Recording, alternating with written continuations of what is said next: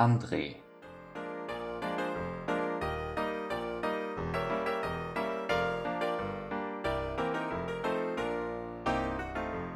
Die grüne Welle war vorbei. Wie eine Meute hechelnder Hunde, die gierig darauf wartete, sich auf Beute stürzen zu können, standen die Fahrzeuge mit dröhnenden Motoren vor der auf Rot geschalteten Ampel. Die Abgase vernebelten die Kreuzung.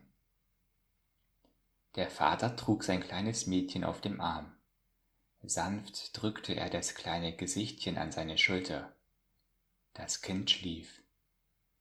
Von all dem Lärm und Gestang an der Kreuzung bekam es nichts mit. Die zwei überquerten die Hauptstraße und bogen gleich darauf in eine Nebenstraße ein. Nach einigen Schritten ebbte der Lärm der Hauptstraße ab. Lärm und Schmutz wurden von den Bäumen und Büschen, mit denen die parkähnlichen Grundstücke bewachsen waren, ferngehalten. So eine ruhige und saubere Straße gab es in Leipzig zu dieser Zeit nur wenige. Der Vater suchte nach einer bestimmten Hausnummer. Vor einem Villengrundstück hielt er inne und betrachtete die Umgebung. Hier musste es sein. Die Hausnummer war von Efeu überwuchert und daher schwer zu erkennen. Doch das über das Anwesen verstreute Kinderspielzeug verriet ihm das Ziel, nach dem er suchte. Er beugte sich zur Pforte, schob den Riegel beiseite und betrat den schmalen Kiesweg. Dieser führte ihn bis an die schwere, portalähnliche Tür der Villa. Der neumodische Knigge Knopf wollte nicht so recht zu der rustikalen Tür passen. Der Vater zögerte kurz. Doch dann drückte er zaghaft den Klingelknopf. Er wartete. Aus dem Haus drangen gedämpft Kinderstimmen. Dann klappernde Schritte auf einer Steintreppe. Die schwere Tür drehte sich schwerfällig in ihren Angeln. Vor ihm stand eine blonde Frau mittleren Alters. Sie machte einen freundlichen Eindruck auf ihn. Nach einem kurzen Wortwechsel gingen sie gemeinsam die Treppe hinauf. In einem kleinen Büro nahmen sie Platz. Inzwischen war das kleine Töchterchen aufgewacht. Verschlafen sah es sich in der für sie noch fremden Umgebung um. Der Vater trug der Leiterin der Wochenkrippe sein Anliegen vor. Seine Frau die Mutter der kleinen, gerade einjährigen Rebecca war vor einigen Tagen nach langem Krankenhausaufenthalt gestorben. Nun brauchte er für sein Kind einen Krippenplatz. Zu seiner Freude war es möglich, Rebecca in der Einrichtung unterzubringen. Nach einigen Worten zur Haus- und Geschäftsordnung bot die Leiterin dem Vater an, die Kleine die ganze Woche über Tag und Nacht aufzunehmen. Doch er lehnte dankend ab. Er wusste, wie wichtig für Kinder das Zuhause ist. Die größere Schwester und der Bruder der Kleinen und auch er selbst brauchten die Kleine. Von ganzem Herzen hingen sie an dem kleinen Wesen mit dem strahlenden, sonnigen Gemüt. Also konnte es am nächsten Tag losgehen. Der Vater verabschiedete sich und ging mit seinem Töchterchen auf dem Arm zum Bushalteplatz. Tags darauf mussten sie schon sehr früh aufstehen. Der Vater musste rechtzeitig zurück sein, um die zwei großen Kinder zum Schulbus zu schicken und dann anschließend pünktlich auf seine Arbeit erscheinen. Nach Arbeitsende verlief alles in umgedrehter Reihenfolge. Außer an den Wochenenden würde nun für sie voraussichtlich für lange Zeit der Tagesablauf so aussehen. Er war nicht sehr einfach zu bewältigen. Nach einer geraumen Zeit hatte sich eine gewisse Routine entwickelt. Es wurde ein wenig leichter und die Welt sah nicht mehr ganz so trübe aus.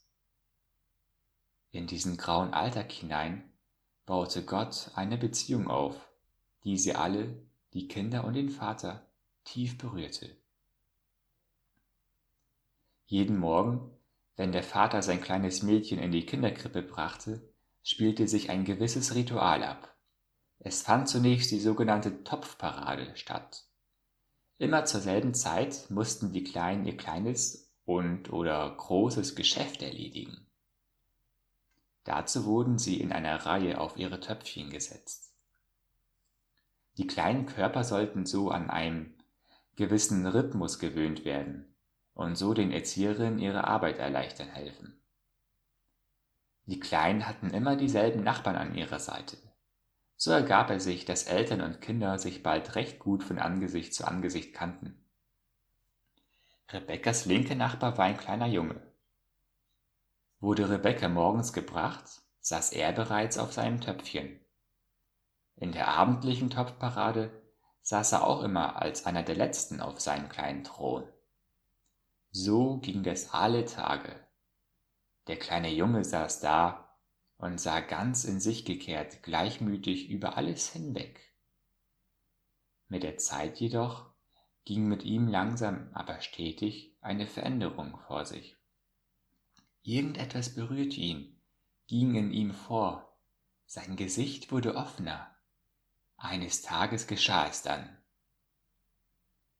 Der Vater hatte einen langen Arbeitstag hinter sich.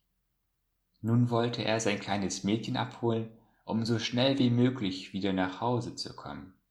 Er musste sich beeilen, denn der Bus sollte in ein paar Minuten fahren. Er durfte ihn nicht verpassen, denn der folgende Bus kam erst eine Stunde später. Viel Zeit, kostbare Zeit für ihn. Die zwei Großen sollten aus dem Schulhort kommen. Einige Hausarbeit wartete auch noch auf ihn. Mit hastigen Schritten erklomm er die Treppe zu den Spielzimmern der Kinder. Sie saßen bereits auf ihren Töpfchen. Sie wussten, dass sie nun bald abgeholt wurden. Wie immer saßen Rebecca und André nebeneinander. Der sonst immer etwas melancholisch dreinschauende André hatte heute ein Lächeln aufgesetzt.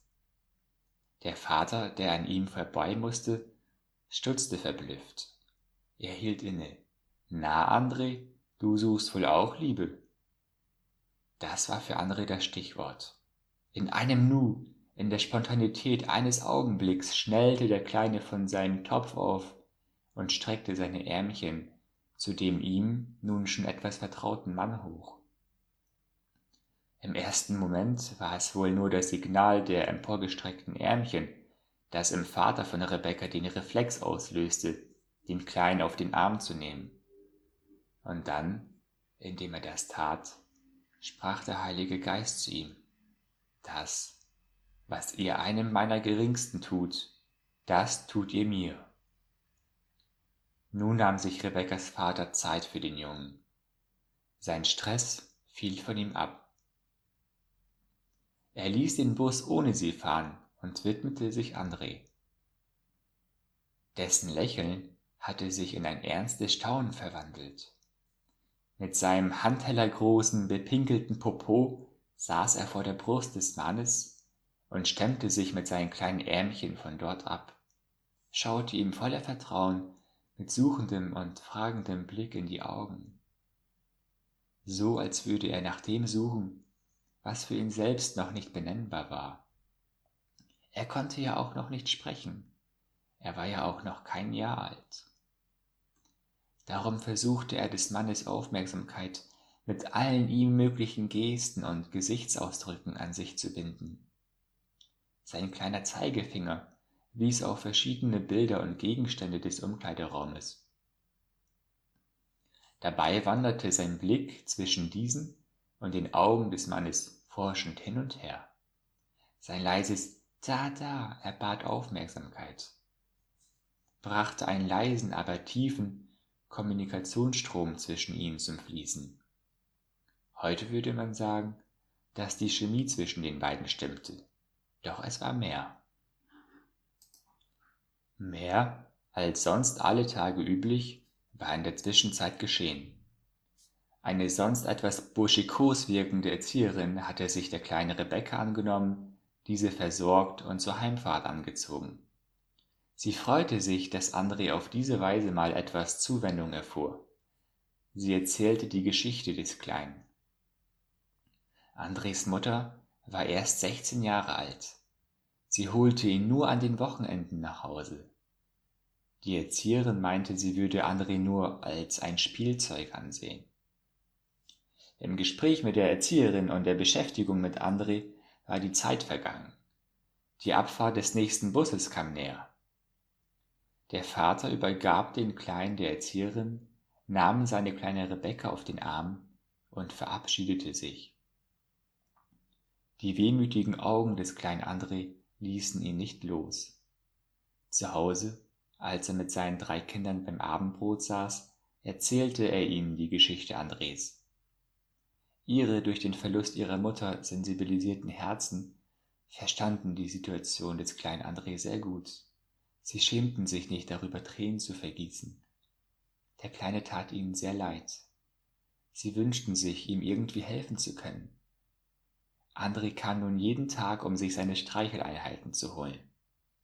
Sobald er den Mann sah, hielt er ihm die ausgestreckten Arme entgegen. So ging es eine ganze Weile, Solange die eine Erzieherin Dienst hatte, ging auch alles gut. Sie versorgte die kleine Rebecca, während der kleine André von seinem Freund Abschied nahm oder ihn am Morgen begrüßte. Als jedoch eine andere Erzieherin in dieser Zeit Dienst tat, gab es Ärger. Die Erzieherin wollte nicht so wie André und André wollte nicht so wie die Erzieherin. Schlimm wurde es am Freitagnachmittag. An diesem Tag wurden auch die Kinder von ihren Müttern abgeholt die sonst die ganze Woche über in der Kinderkrippe bleiben mussten. Es lag eine seltsame Fremdheit über der ganzen Szenerie. Innerhalb einer Woche hatten sich Kinder und Mütter einander entfremdet. Besonders schlimm war es für André. Er hatte inzwischen laufen gelernt und rannte seiner Mutter immer wieder davon. Er wollte sie nicht akzeptieren. Trotz und Verzweiflung mischten sich in seinen Gesichtszügen. Die junge Mutter stand hilflos mit hängenden Schultern da. Erst als die Erzieherin eingriff, gab André Ruhe und ließ sich anziehen. Am nächsten Montag war alles wieder beim Alten. Es hatte alles wieder seine Ordnung. André saß auf seinem Töpfchen und wartete auf seinen Freund. Wie immer nahm ihn dieser auch für einen Augenblick auf den Arm. Doch wie es der Vater schon lange befürchtet hatte. Seine kleine Rebecca re reagierte diesmal radikal abweisend.